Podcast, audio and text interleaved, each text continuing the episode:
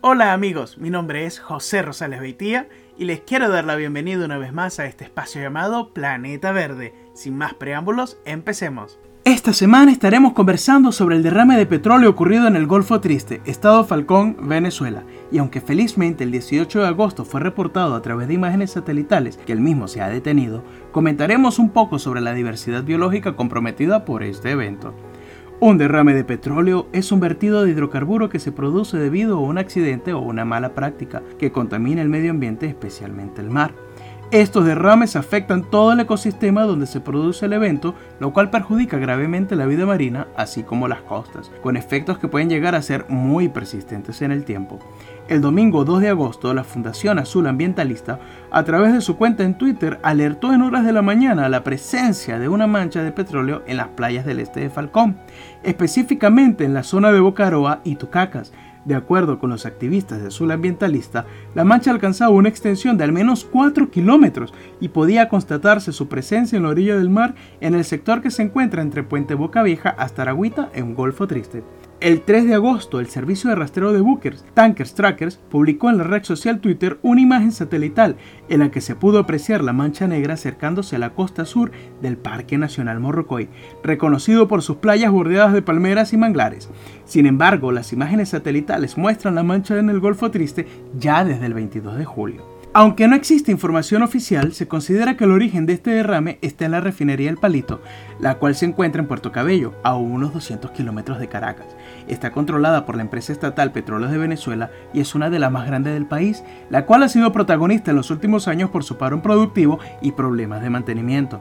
Ahora, ¿por qué genera tantas alarmas en los ciudadanos de este país este derrame? Primero por la desinformación oficial con este tema. La verdad es que lo que se ha conocido desde el principio sobre este evento es por los reportes de usuarios en redes sociales, lo cual en ocasiones genera zozobra y mayor manipulación de la información. Pero además, entre las zonas afectadas se encuentra el Parque Nacional Morrocoy y el Refugio de Fauna Silvestre Cuare. Con respecto al parque, es un atractivo turístico no solo por sus playas, sino por la diversidad biológica que se encuentra en él. Por ejemplo, los manglares que constituyen la vegetación dominante de este parque nacional conforman una unidad ecológicamente frágil que permite conservar el equilibrio ecológico de la línea costera en una extensión de aproximadamente 4.500 hectáreas. Allí se encuentran las cuatro especies de manglares reportadas para Venezuela, mangle rojo, mangle negro, mangle blanco y mangle de botoncillo. Con respecto a la fauna, en el parque habitan numerosas especies de avifauna, aproximadamente 266, entre ellas especies vulnerables como el flamenco, la garza paleta, el pelícano.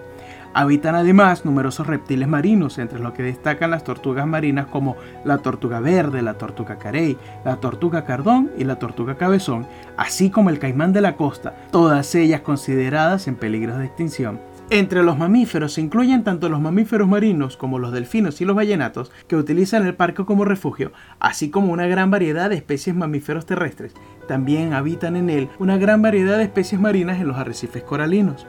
Aunque es muy pronto para establecer sus consecuencias, podemos entender que se trata de todo un ecosistema comprometido por este evento, especies completas de animales que dependen de los manglares para su subsistencia. Para finalizar, quiero leerles una reflexión del fragmento de la carta enviada por el jefe indio Seattle a Franklin Pierce. ¿Cómo se puede comprar o vender el cielo o el calor de la tierra? Esta idea es extraña para mi pueblo. Si hasta ahora no somos dueños de la frescura del aire o del resplandor del agua, ¿cómo no los pueden ustedes comprar? Nosotros decidiremos en nuestro tiempo cada parte de esta tierra sagrada para mi gente, cada brillante esquipina de pino, cada orilla arenosa, cada rincón del oscuro bosque, cada claro y zumbador insecto. Es sagrado en la memoria y experiencia de mi gente. Los dejo con la sección Mi granito de arena de esta semana. Recuerden que pueden seguirme en cualquiera de mis redes sociales arroba chisenagasaki.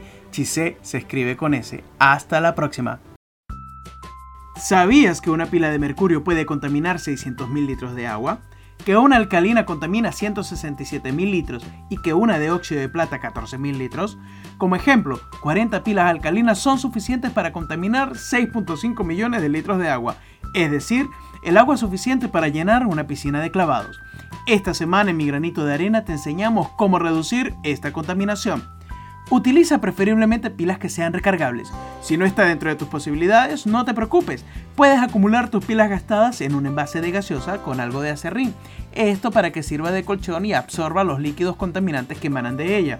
Si en tu país no hay centros de acopio, no te preocupes, entrégaselo directamente a tu recolector de desechos sólidos y él sabrá qué hacer con ellas. Cuidar el planeta es fácil. Únete y contribuye con tu granito de arena. Si tienes alguna práctica que quisieras compartir con nosotros, escribe a cualquiera de mis redes sociales arroba Chise Nagasaki. Chise se escribe con S.